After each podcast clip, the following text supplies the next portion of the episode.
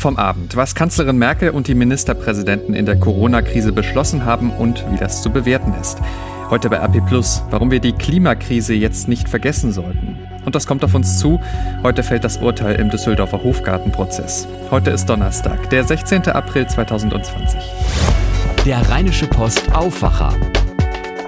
Der Nachrichtenpodcast am Morgen. Guten Morgen, ich bin Henning Bulka. Von mir erfahrt ihr jetzt alles, was ihr heute Morgen wissen müsst. Und da blicken wir erst nochmal zurück auf gestern Abend. Über Stunden hatten sich Bundeskanzlerin Angela Merkel und die Länderchefs ja beraten darüber, wie genau der Fahrplan aussehen soll für die nächsten Schritte in der Corona-Krise, wo Maßnahmen gelockert werden sollen und wo aber auch nicht. Gestern Abend haben wir schon in unserem Sonderpodcast Coronavirus in NRW die wichtigsten Infos zusammengefasst. Jetzt schauen wir nochmal mit etwas Abstand drauf. Machen wir mit Zoe Tassovali von der Deutschen Presseagentur, kurz DPA. Seit Wochen gelten ja Kontaktbeschränkungen für die Menschen in Deutschland und da wird auch nicht gelockert. Im Gegenteil, die Maßnahmen wurden bis mindestens 3. Mai verlängert. Großveranstaltungen werden bis Ende August vorsorglich abgesagt. Auf der anderen Seite sollen Geschäfte mit einer bestimmten Größe, nämlich bis 800 Quadratmeter, wieder aufmachen ab Montag. So, wie passt denn das zusammen? Naja, das ist eben eine schrittweise Lockerung der Beschränkungen. Die Frage war ja, in welchen Bereichen und in welchem Umfang kann es überhaupt Lockerungen geben? Deutschland hat Erfolge verzeichnen können im Kampf gegen die Pandemie und da könne man jetzt nicht eine völlig überstürzte Exit-Strategie fahren, findet Bayerns Ministerpräsident Söder. Wir haben keine unkontrollierten Exit-Strategien diskutiert, sondern wir setzen weiter auf Vorsicht. Kanzlerin Merkel formulierte es etwas vorsichtiger. Das ist ein Zwischenerfolg und ich betone, es ist ein zerbrechlicher Zwischenerfolg. Jetzt wird immer wieder geschaut, wie viel können wir lockern und was ändert sich. Okay, und wie kommt die Entscheidung mit den Ladenöffnungen an? Da gibt es ja gemischte Reaktionen. Das ist richtig. Äh, der Handelsverband findet zum Beispiel, dass diese stufenweise Öffnung zu Wettbewerbsverzerrungen führt. Das Argument, große Läden können die Hygiene- und Abstandsregeln genauso gut erfüllen wie kleine Läden. Aber eben diese kleinen Läden und Discounter wie zum Beispiel Teddy oder Kick sind natürlich mit der Entscheidung zufrieden. Dann ist da aber noch die Frage, wie lange bleiben Bars, Clubs und Restaurants dicht? Das ist unklar und deshalb fordert der Gaststättenverband DEHOGA ein Rettungspaket für die Betriebe. Danke, Zoe Tassovali. Damit zu dem Thema, das alle Familien mit Kindern besonders bewegt, das Thema Schulen und Schulöffnungen. Das soll schrittweise passieren, laut Beschluss von Bund und Ländern. Konkret sehen die Regeln für NRW so aus. Schon ab der kommenden Woche soll es wieder Unterricht für die Schüler geben, die dieses Jahr, nämlich Mitte Mai, ihre Abschlussprüfungen ablegen für Abitur und mittlere Reife. Ich zitiere mal aus dem, was NRW-Bildungsministerin Yvonne Gebauer sagt. Zitat, nach einer Vorbereitungszeit für Schulleitungen, Lehrkräfte und anderes Personal ab dem 20. April 2020 sollen die Schulen wenige Tage später für die Schülerinnen und Schüler wieder öffnen, für die Abschlussprüfungen anstehen. Zitat Ende. Weitere Details soll es dann heute geben. Ab dem 4. Mai sollen dann zunächst die Schüler wieder zur Schule gehen können, die nächstes Jahr ihren Abschluss machen und die oberste Grundschulklasse. Dafür sollen jetzt die nötigen Regeln entwickelt werden von der Kultusministerkonferenz, zum Beispiel in Bezug auf Abstände und Gruppengrößen. Bayerns Ministerpräsident Markus Söder sagte gestern Abend zudem bei Bild Live, wegen des Schulausfalls sollte in Deutschland nach seiner Ansicht kein Schüler sitzen bleiben müssen, nur weil wegen Corona die Schulzeit verkürzt wurde, so Söder. Details dazu sollen auch hier die Kultusminister entwickeln. Die DPA hat zum Thema Schulöffnungen mit dem Bundesvorsitzenden des Elternrats gesprochen, mit Stefan Wassmuth. Er sagt zur schrittweisen Öffnung ab 4. Mai. Wir haben im Moment noch große Bedenken, ob die sanitären Einrichtungen letztendlich bis dahin so weit vorbereitet sind, dass wir letztendlich auch konsequent diese Umsetzung vornehmen können. Ansonsten halten wir den Weg erstmal für den richtigen, dass wir jetzt langsam starten. Und auch mit den Altersgruppierungen, die genannt worden sind, ist das für uns erstmal der richtige Weg. Und das sagt er vor allem mit Blick auf die Schüler. Also wir halten es schon für sehr, sehr wichtig, dass langsam das normale Leben zumindest für die Kinder wieder eintritt. Äh, wir sehen auch die großen Probleme, die diese Ausgrenzung letztendlich im Moment mit sich bringt. Äh, es gibt Probleme in den Familien, es gibt Probleme sicherlich in vielen Bereichen, wo, wo soziale Unterstützung notwendig ist. Auch die sozialen Kontakte sind aus unserer Sicht ganz wichtig. Gerade für die Grundschulkinder ist es, äh, glaube ich, extrem wichtig, dass sie aus den Familien mal rauskommen, mit ihren Freunden Kontakt haben und sich austauschen können. Das gehört ja gerade zum Grundschulausbildung mit dazu. Aber wenn wir da die Maßnahmen nicht entsprechend wirklich vorgeben, dann wird es wahrscheinlich schlimmer werden, als es bisher war. Und das ist ja genau das, was wir vermeiden wollen. Soweit Stefan Wassmuth, Bundesvorsitzender des Elternrats. Alle Beschlüsse von Bund und Ländern, was ihr jetzt wissen müsst, lest ihr auf RP Online. Zusammengefasst war es mal wieder ein besonderer Abend in Deutschland. Passiert ja nicht alle Tage, dass die Kanzlerin und mehrere Ministerpräsidenten vor die Kameras treten. Wer aber einen Wendepunkt erwartet hatte, wurde enttäuscht, schreibt RP-Chefredakteur Moritz Döbler in seinem Kommentar zu den Beschlüssen. Und er schreibt auch, dass es für Armin Laschet eine Schlappe war, was da gestern verkündet wurde. Wie er das meint, dazu habe ich mit Moritz Döbler telefoniert. Herr Döbler, viele hatten ja leise gehofft, dass gerade in diesen schönen Tagen vielleicht doch mehr Maßnahmen gelockert werden könnten. Wie bewerten Sie die Beschlüsse von Bund und Ländern? Naja, natürlich habe ich auch selber äh, gewisse Sehnsüchte. Ich würde so gerne mal am Rhein draußen sitzen und einen Wein trinken oder was essen. Aber dass das nicht möglich ist und auch eine, für eine ganze Weile nicht möglich sein wird, halte ich für völlig nachvollziehbar.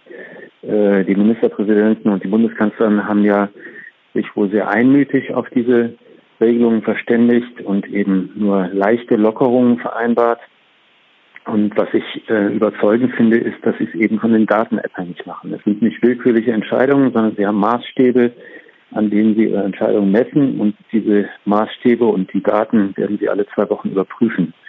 Ähm, in der Tat glaube ich, äh, dass es wichtig ist, dass wir nicht riskieren, die Infektionskurve wieder nach oben zu treiben. Von daher kann ich nur sagen, ich halte das für nachvollziehbar, was da beschlossen worden ist. NRW-Ministerpräsident Armin Laschet war ja vor diesen Beschlüssen vor Ostern sehr nach vorne geprescht, hatte sich für Lockerungen ausgesprochen. Wie steht er jetzt da? Ja, er hat sich mit keiner seiner Vorstellungen durchsetzen können. Ähm, auch die Schulen ähm, werden äh, nicht in NRW öffnen, äh, von Abschlussprüfungen abgesehen. Aber alle Vorschläge, die auch aus seinem Expertenrat kamen, sind nicht äh, beschlossen worden. Ähm, das ist eindeutig eine Schlappe für ihn. Ich glaube, man kann ihm aber nicht unterstellen, dass er verantwortungslos handeln wollte. Ähm, ich halte es im Prinzip für eine gute Sache, dass wir in einer Demokratie leben, dass wir in einem Föderalismus leben, wo solche Debatten geführt werden. Und deswegen würde ich das nicht so hoch hängen, dass er quasi diese Debatte verloren hat. Was aber deutlich wird, ist, dass er zumindest in der K-Frage der Union, also wer wird der nächste CDU-Chef und wer wird der nächste Kanzlerkandidat, da hat er ähm, sicher keine Punkte äh, eingefahren, aber das ist auch noch lange hin bis zu dieser Entscheidung. Ähm, und ich glaube, man kann vermuten, dass ihn äh, die K-Frage auch in manchen seiner Äußerungen getrieben hat, aber das ist letztlich eine Unterstellung, für die es keine Beweise gibt. Also von daher würde ich sagen, er hat gestern ähm, keinen sehr erfolgreichen Tag gehabt, aber die Zeit ist noch lang, bis es sozusagen zum Schwur kommt. Man konnte ja so ein bisschen den Eindruck haben, dass sich mal wieder die Strategie und die Besonnenheit von Angela Merkel durchgesetzt haben. Ist das etwas, das sich ein möglicher nächster Kanzlerkandidat von ihr abschauen kann in dieser Krise? Ich weiß gar nicht, ob man sich das wirklich abgucken kann. Ich meine, die Kanzlerin ähm, hat halt auch sehr viel Erfahrung. Ich finde, was bei der Pressekonferenz gestern deutlich wurde, ist auch, dass sie einen naturwissenschaftlichen Hintergrund hat. Also sie weiß sehr genau, worüber sie redet. Das finde ich äh, beeindruckend und sie hat halt wieder mal eingelöst, das, was schon lange als ihre große Tugend gilt, nämlich, dass sie die Dinge vom Ende her denkt. Ähm, und das ist in der Tat was, glaube ich, was Politiker von ihr lernen können. Ähm, ich finde auch erstaunlich, dass ausgerechnet der Markus Söder, der ja neben ihr saß, in dieser Art an die Dinge heranzugehen, ähm, ihr ähnlicher ist als der Armin Laschet, der ihr eigentlich als näher stehend gilt. Also das ist, war ganz interessant zu beobachten, fand ich. Die Einschätzung von RP-Chefredakteur Moritz Döbler zu den Beschlüssen vom Abend. Wir bedanken uns bei unserem Sponsor, der ARAG. Mit der Corona-Krise gehen für viele Menschen auch rechtliche Fragen einher, ob bei drohender Kündigung oder stornierten Reisen. Um in dieser schwierigen Zeit zu helfen, hat die ARAG gemeinsam mit ihren Partneranwälten rechtliche Services entwickelt. Diese können von allen in Anspruch genommen werden. So könnt ihr zum Beispiel heute zwischen 10 und 18 Uhr mit einem Anwalt telefonieren, auch als Nichtkunde. Die Kosten dafür übernimmt die ARAG. Alle Informationen zu diesem Angebot findet ihr unter www.arag.de. Ich sage es nochmal, www.arag.de. Danke an unseren Sponsor, die ARAG. Ansonsten sind das die weiteren Meldungen vom Abend und aus der Nacht. Durch das Verbot von Großveranstaltungen bis mindestens 31. August werden viele Schützenfeste in NRW in diesem Sommer nicht stattfinden können. Das sagte Ministerpräsident Laschet am Abend. Das wird unter anderem betreffen die Düsseldorfer Rheinkirmes, das Neusser Schützenfest, die Krangerkirmes in Herne und Unges Pengste in Korschenbruch. Die deutschen Schausteller waren nun vor einem Massensterben der Volksfeste in Deutschland. Die 5000 hauptberuflichen Schaustellerfamilien und ihre 55.000 Mitarbeiter stünden mit dem Rücken zur Wand, sagte Albert Ritter, Präsident des Deutschen Schaustellerbundes der Augsburger Allgemeinen. Er forderte, Volksfeste müssten unter Auflagen wie Abstandsregelungen und Schutzmaßnahmen wieder stattfinden können. Auch viele Festivals für den Sommer wurden jetzt schon abgesagt, darunter das Hurricane und das Southside Festival. Das hat Veranstalter FKP Scorpio mitgeteilt mitgeteilt. Ob Ticketinhaber ihr Geld zurückbekommen, blieb zunächst offen. Auch das Perukaville wird nicht stattfinden, vermutlich auch nicht das Haldern Pop. Immer mehr Betriebe melden bei der Bundesagentur für Arbeit Kurzarbeit an. Bundesweit kündigten bereits 725.000 Betriebe eine Zwangspause für ihre Beschäftigten an. Die Rekordzahl entspricht jedem dritten Betrieb in der Statistik. In den USA sind seit dem Vortag 2569 Menschen an der Lungenkrankheit Covid-19 gestorben. Das ist weltweit die höchste Zahl an Todesopfern pro Tag. Das geht aus den Zahlen der Johns Hopkins Universität hervor. Insgesamt sind nun mehr als 28.300 Menschen in den USA an der Krankheit gestorben. Kurz zuvor hatte US-Präsident Donald Trump erklärt, die USA hätten den Höhepunkt der Fallzahlen in der Corona-Krise wahrscheinlich überwunden. Deshalb kündigte er an, er werde heute die Leitlinien für das Wiederhochfahren der US-Wirtschaft bekannt geben. Wir verfolgen die Lage für euch auch heute weiter im Live-Blog auf RP Online und die aktuellen Corona-Nachrichten gibt's dann auch wieder heute am späten Nachmittag in unserem Podcast Coronavirus in NRW hier im Podcast-Feed vom Aufwacher. Damit zu dem, was ihr heute bei AP Plus lest. Und da blicken wir heute auf ein Thema, das in der ganzen Corona-Krise ein bisschen in den Hintergrund gerückt ist, aber natürlich weiter da ist. Die Klimakrise. Meine Kollegin Christina Dunz hat darüber mit Bauernpräsident Joachim Ruckwied gesprochen. Und der sagt, Zitat, die Klimaveränderungen bleiben ein Top-Thema. Wir dürfen in unseren Bemühungen, den Klimawandel zu stoppen, nicht nachlassen. Wir haben längere Phasen des Hochdrucks und des Tiefdrucks. Von Ende September bis Februar hatten wir überdurchschnittlich starke Niederschläge und seit fünf Wochen hat es so gut wie nicht mehr geregnet. Der Klimawandel ist eine der größten Herausforderungen der Menschheit. Es wäre schlichtweg unklug, den Klimaschutz hinten anzustellen, auch wenn jetzt die Bewältigung der Corona-Pandemie im Fokus steht. Zitat Ende. Das ganze Interview mit Bauernpräsident Ruckwied lest ihr heute bei uns. Und außerdem, welche Konzepte gibt es, wie die Rheinkirmes in Düsseldorf in sehr veränderter Form vielleicht doch noch stattfinden könnte? Schausteller Oskar Bruch hat uns gesagt, warum machen wir nicht eine Art Freizeitpark? Was hinter dieser Idee steckt, das lest ihr heute bei uns. Bevor wir auf das schauen, was heute noch wichtig wird, noch ein Hinweis in eigener Sache. Einige von euch haben es schon getan, sich ein RP Plus Abo geholt und zwar um diesen Podcast zu unterstützen. Dankeschön dafür, das ist echt toll. Der Aufwacher ist zwar kostenlos und das bleibt auch so, aber Recherche und Produktion kosten trotzdem Geld. Gerade jetzt in diesen bewegten Zeiten, da legen wir nochmal äh, viele Schippen oben drauf in der Redaktion, um euch bestmöglich zu informieren in der Krise. Deshalb brauchen wir euch. Zeigt uns, dass euch der Aufwacher was wert ist und schließt ein RP Plus Abo ab. Das kostet die ersten drei Monate 99 Cent, danach 4,99 Euro im Monat und das ist monatlich kündbar. Ihr bekommt dafür vollen Zugriff auf RP Online und das gute Gefühl, auch den Aufwacher zu unterstützen. Das Angebot findet ihr auf rp-online.de slash Aufwacher-Angebot. Danke ganz herzlich für eure Unterstützung.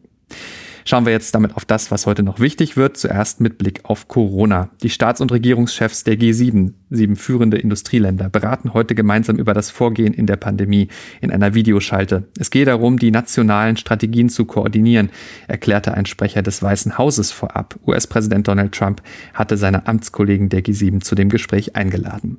Corona beschäftigt heute auch die EU. Ab 15.30 Uhr besprechen sich erneut die EU-Wirtschafts- und Finanzminister. Die Kommission will den Minister Ministern eine Einschätzung geben, wie schwer die Pandemie die europäische Wirtschaft getroffen hat. Zudem wollen Bundesfinanzminister Olaf Scholz und seine EU-Kollegen die Gesetzgebung zu Gegenmaßnahmen vorantreiben, darunter das geplante Kurzarbeiterprogramm SURE. Für das Europäische Parlament ist heute ein besonderer Sitzungstag. Es gibt eine Sondersitzung für eine gemeinsame Antwort der EU-Staaten auf die Krise. Ab etwa 9 Uhr werden Kommissionschefin Ursula von der Leyen und Ratschef Charles Michel im Plenarsaal erwartet. Die Abgeordneten sollen anschließend über eine entsprechende Resolution abstimmen, aber viele Abgeordnete sind nicht selbst vor Ort, sondern schauen per Livestream zu. Die Fernabstimmung findet dann per E-Mail statt und die Ergebnisse werden erst für den späten Abend erwartet deshalb. Mitten in der Krise wird Dänemarks Königin Margrethe II., heute 80 Jahre alt, alle Aktivitäten und Feierlichkeiten zu Ehren der Königin wurden wegen der Corona-Krise vorab abgesagt. Trotzdem wollen ihr die Dänen ein Ständchen singen um 12 Uhr. Von Balkonen, aus dem Fenster, in Gärten, an Arbeitsplätzen, wo wir auch sind, heißt es in der Facebook-Gruppe Dänemark singt für die Königin. Es gibt aber auch Themen außerhalb von Corona. Im Prozess um die Gruppenvergewaltigung einer Wuppertalerin im Düsseldorfer Hofgarten soll heute das Urteil verkündet werden. Zuvor sind allerdings noch eine Stellungnahme der Jugendgerichtshilfe und die Plädoyers geplant. Vor Gericht müssen sich vier Jugendliche verantworten. Sie sollen im Sommer 2019 in unterschiedlicher Beteiligung eine 51-jährige Frau in dem Park in eine Falle gelockt haben, sie ausgeraubt und vergewaltigt haben. Der Prozess gegen drei 16- bis 18-jährige männliche Jugendliche und ein 15-jähriges Mädchen ist nicht öffentlich. Und das polnische Parlament stimmt heute in erster Lesung über einen Gesetzentwurf zur Verschärfung des Abtreibungsrechts ab. Die Novelle sieht vor, die Indikation für einen Abbruch wegen Missbildungen oder unheilbarer Krankheit des Kindes zu streichen. Polen hat eines der strengsten Abtreibungsgesetze in Europa. Ach, und dann habe ich noch diese Sprachnachricht hier bekommen für euch. Nachricht von Tobi. Hey, ihr Lieben. Ihr wisst ja, wie es ist. Die halbe Welt muss bis auf weiteres noch ohne alles auskommen, was nicht systemrelevant ist. Nahrungsmittel, öffentliche Sicherheit, Medizin, Strom, Wasser, Müllabfuhr, Internet. Offiziell systemrelevant ist neuerdings aber auch Wrestling. Mhm. In den USA. Wrestling ist systemrelevant, hat sich jetzt herausgestellt. Und es hat bestimmt nichts damit zu tun, dass der Wrestling-Oberboss Vince McMahon dem Donald Trump mehrere Millionen Dollar gespendet hat. Und diese Spende wiederum hat bestimmt auch nichts damit zu tun, dass die Frau von dem Wrestling-Oberboss zeitweise Teil von Trumps Regierungsteam war. Oder? Ich muss das ja noch verarbeiten.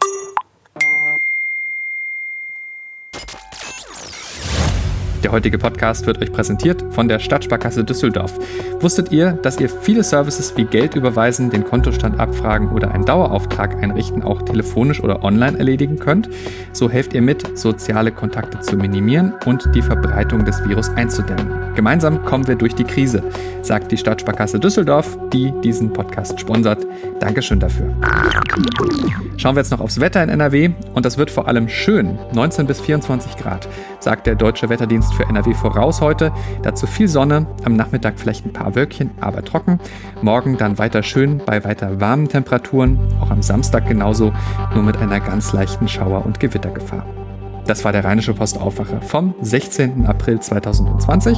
Ich bin Henning Bulka. Morgen früh gibt es dann die nächste Ausgabe des Aufwacher und nicht vergessen heute am späten Nachmittag dann auch eine neue Ausgabe von Coronavirus in NRW, unserem Spin-off-Podcast zur Corona-Krise. Hören könnt ihr den, wenn ihr auch den Aufwacher abonniert habt in eurer Podcast-App. Bis dahin, habt einen guten Tag und bleibt bitte gesund. Ciao, ciao. Mehr bei uns im Netz www.rp-online.de